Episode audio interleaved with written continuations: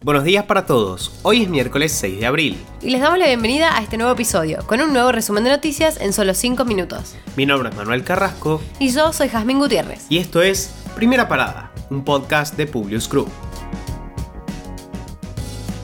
Nacionales. La Secretaría de Comercio multó por más de 450 millones de pesos a las principales molineras del país. Formalmente se las acusó de concretar conductas anticompetitivas en el marco de un cártel institucionalizado. Comercio Interior instó a las partes a que cesen y se abstengan de realizar acuerdos de fijación de precios e intercambiar información sensible en el mercado de la molienda de trigo y la comercialización de harina.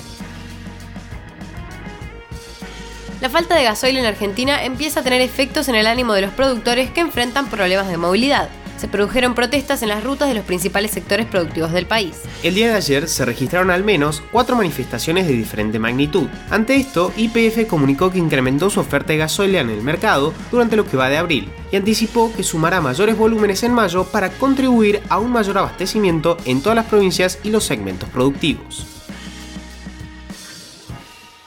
Tras la visita del primer mandatario chileno Gabriel Boric, se anunció en conjunto al gobierno nacional una profundización en las relaciones comerciales entre ambos países. El acuerdo fortalecerá a pymes en los sectores de minería, economía del conocimiento, alimentos, salud, conectividad y satélites.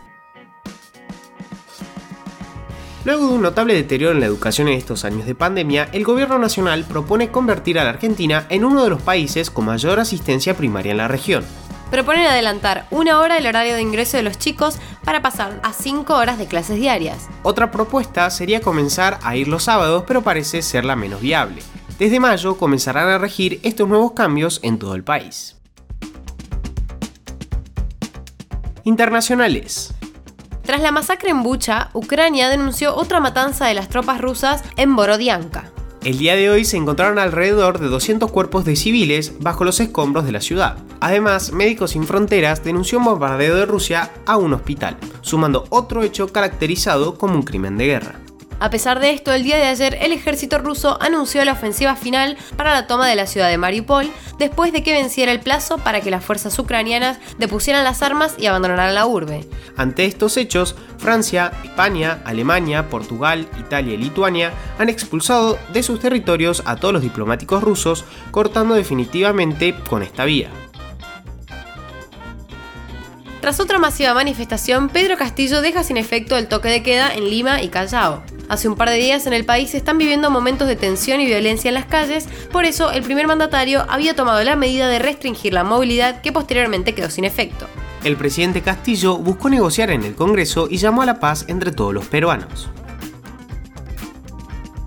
Las autoridades de Shanghái anunciaron su decisión de prorrogar de forma indefinida el confinamiento que rige actualmente. La medida se anunció después de que el Ministerio de Salud informara que en las últimas 24 horas se detectaron más de 16.000 casos positivos. Otra estafa cripto en nuestro país. Coin, un negocio basado en su propia criptomoneda que prometía soluciones financieras para ganancias exponenciales, está en una situación delicada. Tras meses de propaganda con famosos, el esquema vendió mucho, pero con la reciente caída de generación Zoe, los inversores comenzaron a retirarse.